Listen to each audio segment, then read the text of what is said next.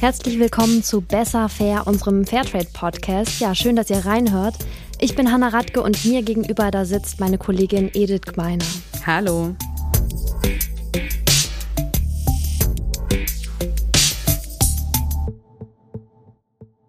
Ja, für alle, die uns das erste Mal zuhören und jetzt vielleicht nicht wissen, wer hier überhaupt am Mikrofon sitzt, stellen wir uns noch mal kurz vor. Hanna und ich arbeiten beide in der Pressestelle von Fairtrade Deutschland und wenn wir nicht gerade Podcasts machen, kümmern wir uns unter anderem um Medienanfragen aller Art. Also um alle Fragen rund um Fairtrade und den fairen Handel. Und genau darum, also um diese Fragen soll es heute auch gehen. Wir haben euch nämlich im Vorfeld der Sendung über Social Media gefragt, was ihr schon immer über den fairen Handel eigentlich wissen wolltet. Und ich glaube, so viel kann man verraten, da ist eine ganze Menge zusammengekommen. Fragen wie diese hier. Hallo liebes Podcast-Team, ich habe eine Frage, die ich mir schon öfters gestellt habe, wenn ich im Supermarkt war. Und zwar, warum ist Fairtrade eigentlich nicht gleich Bio? Bevor wir die beantworten, wollen wir aber erst noch mal jemanden vorstellen, die ebenfalls bei uns hier im Studio sitzt. Unsere Kollegin Alexandra Fahl. Hallo Alex. Ja, hallo. Schön, dass du da bist. Ja, danke. Herzlich ich freue mich auch. Ich freue mich dabei zu sein. Alex, du hast bei Fairtrade auch mit Fragen aller Art zu tun, denn du kümmerst dich um das Infopostfach. Wer also eine E-Mail an info at fairtrade-deutschland.de schreibt, der landet bei dir. Was sind das denn so für Fragen, die bei dir landen? Ja, das ist ähm, ganz interessant. Das weiß ich immer auch nicht. Das ist wirklich querbeet. Es sind wirklich also verschiedenste Absender, verschiedenste Anfragen. Man weiß wirklich nie, was kommt. Es sind Studierende, es sind SchülerInnen, LehrerInnen, die eben was über den Fernhandel, über die Inhalte wissen möchten. Es sind ähm, Konsumentinnen, Konsumenten, die Fragen zu Produkten haben, Organisationen, die mit uns zusammenarbeiten möchten, ähm, Aktivisten, die sich für den Fernhandel stark machen. Also es ist irgendwie alles dabei. Und du bist ja jetzt schon seit zehn Jahren dabei. Und wie muss ich mir dann deine Arbeit vorstellen? Hast du in zehn Jahren einfach Fragen gesammelt und sozusagen für jede Frage die passende Antwort schon parat, so eine Art Autoresponder?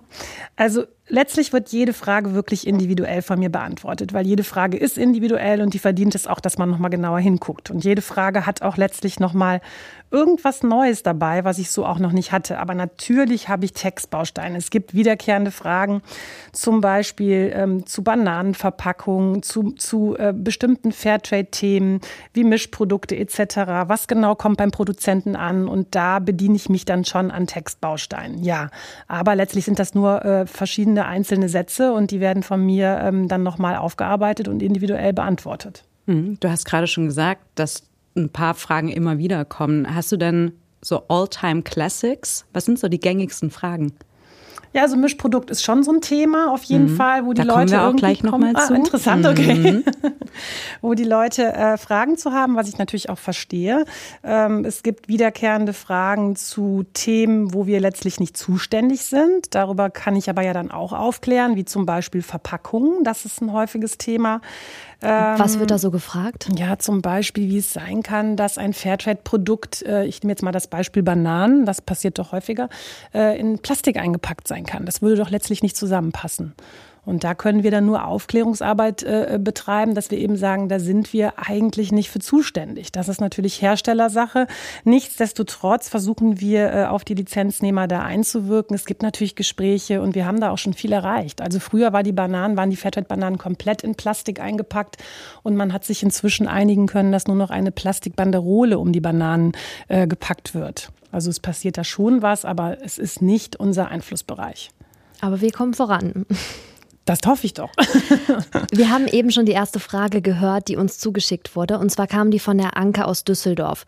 Die möchte wissen, wieso Fairtrade-Produkte nicht immer automatisch auch Bioprodukte sind. Und wenn ich jetzt mal so an Gespräche im Freundeskreis denke, muss ich gestehen, die Frage kam auch schon auf. Also da musste ich auch schon Rede und Antwort stehen. ja, ich glaube, weil das einfach natürlich für viele zusammengehört. Also die denken, okay, Fairtrade, das ist nachhaltig und nachhaltig beinhaltet dann eben soziale und ökologische Kriterien. Was antwortest du darauf, wenn du so eine Anfrage bekommst? Also ich kann die Frage auch total nachvollziehen. Das ist eine schlaue Frage. Ähm, natürlich muss man erstmal sagen, Fairtrade und Bio sind einfach zwei verschiedene Siegel. Ja, nichtsdestotrotz äh, sind es zwei Ansätze, die sich ergänzen, wie wir finden. Ähm, aber in erster Linie ist Fairtrade ähm, ein Sozialsiegel. Vor allen Dingen in den Anfängen war es so, da ging es wirklich um die Lebens- und Arbeitsbedingungen der Kleinbauern, der Produzentenfamilien. Ähm, darauf wurde in erster Linie geschaut und das musste verbessert werden. Inzwischen denken wir aber, dass Nachhaltigkeit auch immer mehr gefördert werden muss und wir können sagen, und da sind wir auch stolz drauf, dass ein Drittel der Fairtrade-Kriterien, der Fairtrade-Standards inzwischen Umweltstandards sind. Das heißt, ähm, Bio ist keine Voraussetzung für Fairtrade, aber es wird schon gefördert. Ja, und ähm, es ist auch inzwischen so, dass ich glaube, ich will jetzt keine falsche Zahl sagen, aber ihr sitzt ja Gott sei Dank hier mit. 70 Prozent der Fairtrade-Produkte sind inzwischen, haben inzwischen auch das Bio-Siegel. Das heißt, ähm, viele Hersteller legen eben Gott sei Dank Wert auf beide Ansätze und ich finde, man kann sie gut kombinieren. Also es ist letztlich auch eine wirtschaftliche Frage. Das heißt, es ist natürlich auch mit erheblichen Kosten verbunden, so eine ganze Produktion umzustellen auf Bio. Und äh, da setzt, aber da setzt Fairtrade auch an. Das heißt, ähm, Fairtrade gibt da auch Unterstützung und äh, ähm und man muss ja auch einfach dazu sagen, es ist gar nicht immer möglich umzustellen. Ne? Also wenn ich mir jetzt vorstelle, ich habe ein unglaublich kleines Feld oder ich hab, kann nicht genug Abstand zum Nachbarfeld ähm, halten, wo dann eben Pestizide versprüht werden. Und dann möchte ich als Kleinbäuerin vielleicht Biosachen anbauen, aber das geht gar nicht mit dem Abstand. Also es ist einfach auch nicht immer möglich. Genau, aber es sind auf jeden Fall zwei Ansätze, die sich ergänzen und, ähm, und das fördern wir. Und das ist wahrscheinlich auch eine der All-Time Classics in Sachen das, Fragen. Das kommt schon häufiger, auf jeden Fall, mhm. ja. Eine andere, und du hast es schon erwähnt, ähm, ist die Frage nach den Mischprodukten und den Regelungen dazu. Und genau die Frage haben wir auch erhalten, und zwar von Robert aus München. Ich würde gerne wissen, wie viel Prozent in einem Produkt jetzt beispielsweise äh, Kaffee oder Kakao wirklich fair sein müssen, damit man auch das Fair Trade Siegel bekommt, beziehungsweise dass es angewendet werden darf.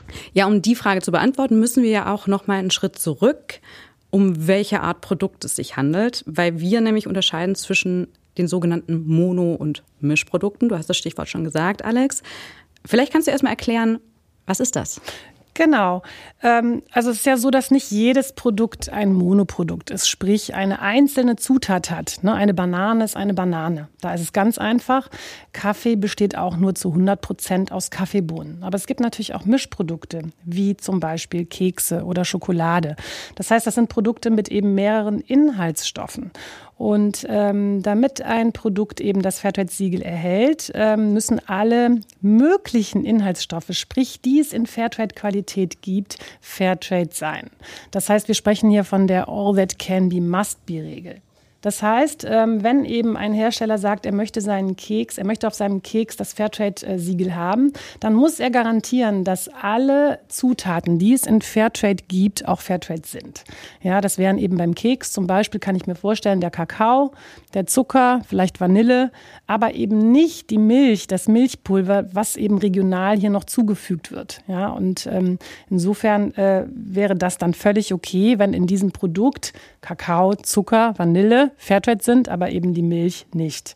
Dann sprechen wir trotzdem von einem Fairtrade-Produkt. Mhm. Und das ist die erste Regel. Das ist die erste Regel. Es ja. gibt noch ein paar andere, genau. Genau, und dann kommen wir noch mal auf die Prozentfrage, so wie viel, wie groß muss denn der Anteil sein? Mhm. Also das da ist ja das, wir, was Robert fragt. Genau, da haben wir gesagt, dass also der Mindestanteil von 20 Prozent Fairtrade-Zutaten ist als Mindestgrenze vorgeschrieben. Aber erst wenn diese erste Regel alles, nur was geht, dann, muss. Genau, also man kann jetzt nicht sagen, wir machen aber nur 10 Prozent äh, Fairtrade-Kakao und äh, lassen aber den Zucker irgendwie jetzt hierzulande oder so. Das, das funktioniert bei dem klassischen Fairtrade-Produkt nicht. Das ist so ein leidiges alles Thema, das wir auch aus der Presse kennen. Also das wird immer wieder wird die erste Regel sozusagen unterschlagen. Ja, und man muss auch ganz klar sagen, ich will auch hier wieder keine falsche Zahl nennen. Ich schaue euch an, wie viele Produkte sind es letztlich, die diese 20 Prozent erfüllen. Also ich weiß, dass über die Hälfte auch bei Mischprodukten weit über 50 Prozent Fairtrade-Anteil haben. Gibt es denn auch irgendwelche Fragen, wo du, ja, ich sag mal, ins Straucheln kommst oder die so für dich auch ein bisschen schwieriger sind, die zu beantworten?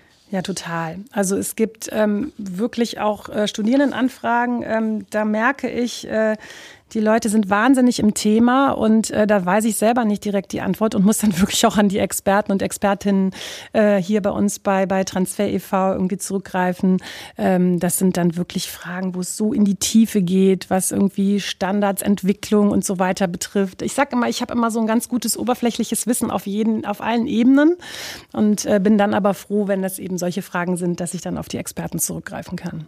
Und ich finde, da braucht es ja dann aber oft so eine Übersetzung, weil ich finde, Antworten haben wir alle, aber so die Antworten einfach und verständlich zu formulieren, das finde ich ist so die Krux eigentlich, weil wir einfach in so einer Bubble sind. Also ich merke das bei mir immer, ne, man hat viel Vorwissen und das einfach mal wegzuschieben und so zu formulieren wirklich, dass es verständlich ist. Und ich glaube, das ist eine große Kunst, vielleicht auch ein Drahtseilakt, der uns dann mal besser und mal weniger gut gelingt. Das stimmt, aber da muss ich sagen, es fällt mir auch sehr viel leichter, das eben zu verschriftlichen. Also ich schreibe ja Anfragen und ich mhm. komme auch aus dem Bereich. Also ich habe als Redakteurin gearbeitet. Das fällt mir sehr viel leichter. Da kann ich das sehr viel auf den Punkt bringen oder auch nochmal runterbrechen, auch nochmal genauer hinschauen, dass das eben jetzt auch jemand ist, der eben vielleicht nicht so im Thema ist. Ne? Genau. Mhm. Wenn ich spreche, dann fällt mir das auch schon mal schwerer. Merkt man nicht. Und was ja noch dazu kommt, ist das globaler Handel. Und da in dem Themenbereich bewegen wir uns nun mal ja eben alles andere als trivial ist. Und ein gutes Beispiel Beispiel dafür ist auch die Frage von Elina aus Mühldorf. Die fragt nämlich, hm, Warum werden die Bauern so unfair behandelt und was kann man dagegen tun, dass die fair behandelt werden? Ja, eine wichtige Frage, die, was eigentlich schiefläuft und wieso es Fairtrade überhaupt braucht. Ich glaube ja, der größte Irrtum ist eigentlich der, dass nur weil die Kolonialzeit vorbei ist, dass damit dann eben automatisch auch die Ausbeutung vorbei sei. Und ja, da muss man, glaube ich, ganz klar sagen, dem ist leider nicht so. Im Gegenteil. Auch heute ist ja der, dieses Machtungleichgewicht zwischen Handel und ProduzentInnen einfach ein Riesenthema und auch ein Riesenproblem. Wenn wir mal auf Deutschland schauen, dann haben wir hier vier große Ketten, die sich so ich glaube, 85 Prozent des Lebensmitteleinzelhandels teilen. Also diese vier Ketten, die haben enorme Macht und können ja Preise für Produkte letztendlich ja auch in gewisser Weise damit irgendwie diktieren, sage ich mal. Ja, ein Machtungleichgewicht und das aktuelle Wirtschaftssystem ist einfach nicht fair. Und wir als Fairtrade haben ja das Ziel, dass sich Kleinbäuerinnen und Kleinbauern eine bessere Position erarbeiten können. Und das ist eben auch einer der Gründe, weshalb sich Kleinbäuerinnen und Bauern bei Fairtrade in Kooperativen zusammenschließen. Indem sie sich zusammentun, können sie sich eben professionalisieren, sie haben besseren Zugang zu Marktinformationen und verbessern auch ihre Position als HandelspartnerInnen. Und weil die großen Player, nenne ich sie jetzt mal, also die Lebensmittelketten, so eine Macht haben, ist es natürlich auch ganz wichtig, dass die mit uns zusammenarbeiten. Das wird ja auch gerne mal äh, diskutiert. Und ähm, ja, dass die eben Fairtrade-Produkte in Supermärkten und Discountern anbieten. Da kann ich auch nur hinzufügen, es wäre ja eine total verpasste Absatzchance, wenn wir da uns eben verweigern würden. Ja. Es geht eben darum, möglichst viel unter Fairtrade-Bedingungen zu verkaufen. Es geht um Absatz. Ja, je mehr, desto besser eben für die, für die Produzentenfamilien, für die Kleinbauern und Bäuerinnen. Ich glaube, mit dem Kauf von Fairtrade-Produkten kann man natürlich eine ganze Menge erreichen. Aber rein damit, also allein damit ist es natürlich nicht getan. Wir brauchen definitiv auch politische Rahmenbedingungen, die so eine Ausbeutung einfach ganz klar verbieten. Ja, das ist ja auch ein wichtiger Ansatz von uns, dass wir uns politisch engagieren. Und jetzt das kürzlich verabschiedete Lieferkettengesetz ist eben ein erster Schritt, um einen verbindlichen Rahmen für alle zu setzen. Aber am Ziel sind wir damit eben immer noch nicht. Vielleicht sollten wir an der Stelle noch mal ganz kurz einen Satz dazu sagen, was genau macht Fairtrade besser, beziehungsweise warum sollte ich jetzt Fairtrade-Produkte kaufen? Kleinbauern erhalten einen festgelegten Mindestpreis, der eben auch mal über dem Weltmarktpreis liegen kann und vor allem ganz wichtig eben auch die Prämie. Und das finde ich halt total klasse, weil die kann flexibel eingesetzt werden. Also je nachdem, was eben die Kooperative vor Ort braucht. Und ich finde, das ist eine Wahnsinnssumme. Also allein im letzten Jahr wurden 38 Millionen Euro an Prämiengeldern generiert. Bei Fairtrade haben also die Produzentinnen 50 Prozent mit Mitbestimmungsrecht. Das finde ich auch total klasse. Das heißt, es wird nicht gesagt, äh, das und das wird angeschafft, sondern die reden mit, was wird gebraucht. Und ähm, ja, und auch noch ganz wichtig, es gibt auch ganz viel Support von den sogenannten Produzentennetzwerken, die wir vor Ort haben. Das heißt, da gibt's äh, Schulungen, Beratungen. Ähm, ja, man, man geht ins Gespräch mit den Produzenten. Ja, also der Mensch steht im Fokus und das, finde ich, macht Fairtrade aus. Jetzt wollen wir noch mal auf eine andere Frage eingehen, und zwar auf die von Hanna aus Lüneburg. Ich habe mich zum ähm, Thema Fairness, äh, fairen Handel schon immer mal gefragt, ob ähm, die Arbeiterinnen auch ähm, Zugang zu ähm, Trinkwasser haben, also zu ähm, reinem Trinkwasser. Ich denke gerade an die Fabriken, wo auch äh, mit Chemikalien und Farbstoffen gearbeitet wird und ja sowieso ähm, manche Infrastrukturen dort nicht so gut oder so sind, wie wir es gewohnt sind in ähm, Europa. Genau. Ja, in der Sache sind die Fairtrade-Standards wirklich sehr eindeutig. Und zwar sind Unternehmen dazu verpflichtet, ihren Mitarbeiterinnen und Mitarbeitern Trinkwasser in nächster Nähe bereitzustellen. Und zwar von Tag eins an, das muss man, glaube ich, an der Stelle auch nochmal sagen. Also es gibt ja bei Fairtrade gewisse Grundvoraussetzungen, um die Zertifizierung überhaupt zu bekommen. Also diese ja, Kriterien müssen wirklich erfüllt sein, ähm, sonst geht's nicht. Und dann gibt es noch Entwicklungskriterien und für die bekommen Plantagen und Kooperativen eben ein bisschen mehr Zeit. Da gibt's dann gewisse Pläne, wann was umgesetzt werden muss.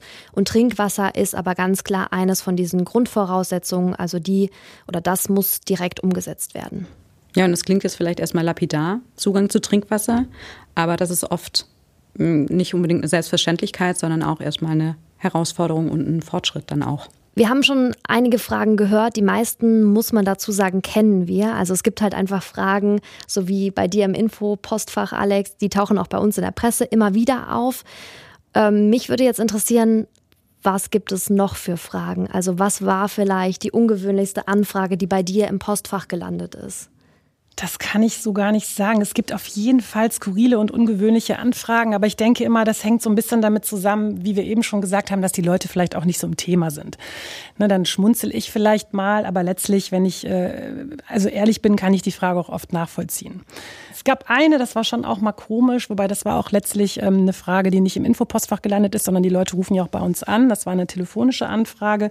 Das war eine bekannte ähm, Fernseh-Dating-Show und ich kann, ich konnte den, den Ansatz auch nachvollziehen, äh, dass sie eben gedacht haben, dass sie über uns an internationale Bauern oder Bäuerinnen eben rankommen, dass wir den Kontakt machen können, ähm, wo wir dann aber doch aufklären mussten, äh, dass natürlich unsere Kleinbauernfamilien da doch eine andere Intention haben als Dating, weil ich glaube, da geht es in erster Linie eben, wie du schon sagst, ja um verbesserte Lebens- und Arbeitsbedingungen, wenn sie sich bei Fairtrade anschließen und weniger darum, ja, eben zu daten. Fairtrade Mindestpreis, Prämie und Dating. ja, und ich glaube, dass das äh, vielleicht auch den, den, den Damen oder Herren hierzulande dann auch nicht klar ist, ne, was, da, was da wirklich eben an Arbeit zu leisten ist und dass es eben nicht der Großgrundbesitzer äh, aus Australien ist, der da irgendwie wartet. Genau, eine Frage haben wir noch und zwar die von Saskia aus Köln. Und sie will wissen, ich frage mich, ob in absehbarer Zeit das Fairtrade-Siegel auch auf technische Geräte kommt. Denn gerade bei Handys und vielen modernen Geräten sind ja sogenannte seltene Erden verbaut, die unter sehr, sehr problematischen, menschenunwürdigen, umweltschädlichen Bedingungen geschürft und abgebaut werden, nicht selten auch unter Einbezug von Kinderarbeit. Und deswegen wüsste ich gerne, ob das auch für technische Geräte kommt und wenn nicht, welche Schwierigkeiten es auf dem Weg dorthin geben könnte. Long story short, Fairtrade-Siegel auf dem Handy. Ist das denkbar? Was sagst du, Alex? Also das ist tatsächlich so, dass wir sagen, also es gibt bislang noch keine Fairtrade-Standards für elektronische Geräte. Ähm, warum das so ist, ist jetzt tatsächlich eine Frage, die ich eigentlich in die PR-Abteilung spiegeln wollen würde. Das heißt, da würde ich jetzt mal die Expertin zu befragen. Warum ist das so? Ja, ist es denkbar? Es ist schwer denkbar, wenn man sich mal überlegt, wie viele Teile in so einem Handy stecken. Das sind über 60 verschiedene Rohstoffe, ähm, die allein für die Produktion von einem Smartphone benötigt werden und allein 30 Metalle. Und Fairtrade-Standards gibt es zum Beispiel für Gold, Platin und Silber. Und sonst sind wir ja eher im Bereich Agrarrohstoffe unterwegs. Und was auch noch dazu kommt, je mehr Teile in so einem Gerät stecken, desto komplexer ist ja auch die Lieferkette. Und je komplexer die Lieferkette, desto aufwendiger, komplizierter und letzten Endes auch teurer ist so eine Zertifizierung. Gleichzeitig gilt natürlich, je aufwendiger die Lieferkette, desto höher ist ja im Grunde auch das Risiko für Menschenrechtsverletzungen. Also eigentlich ja auch umso wichtiger sind dementsprechend externe Kontrollen und Standards. Genau, aber gerade auch die externe Kontrolle, wenn da so viele verschiedene Schritte in der Wertschöpfungskette enthalten sind, macht es eben wahnsinnig aufwendig und komplex. Es gibt ja auch schon Hersteller wie beispielsweise Fairphone oder Shift, die es besser machen als, ich sage jetzt mal, äh, konventionelle Hersteller oder andere Hersteller, also ja. die sich da schon auf den Weg gemacht haben, definitiv. Und es ist auf jeden Fall ein komplexes Thema. Vielleicht brauchen wir da einfach eine eigene Podcast-Folge dazu. Ich glaube auch. Ja, für heute haben wir eine ganze Menge Fragen beackert tatsächlich. Ich hoffe, ihr konntet das ein oder andere für euch mitnehmen. Falls nicht, äh, ihr habt ja jetzt Alex äh, E-Mail-Adresse, also schreibt Alex einfach eine Mail an info at fairtrade-deutschland.de für alle offenen Fragen. Äh, ein großes Dankeschön an dich, Alex, dass du unser Gast warst. Danke, sehr Alex. gerne, sehr gerne. Ich freue mich auf die Fragen. Und ein Danke auch an euch, dass ihr bis hierher zugehört habt und vor allem, dass ihr uns eure Fragen geschickt habt. Wir hören uns in zwei Wochen wieder. Bis dahin, ciao. Tschüss. Tschüss.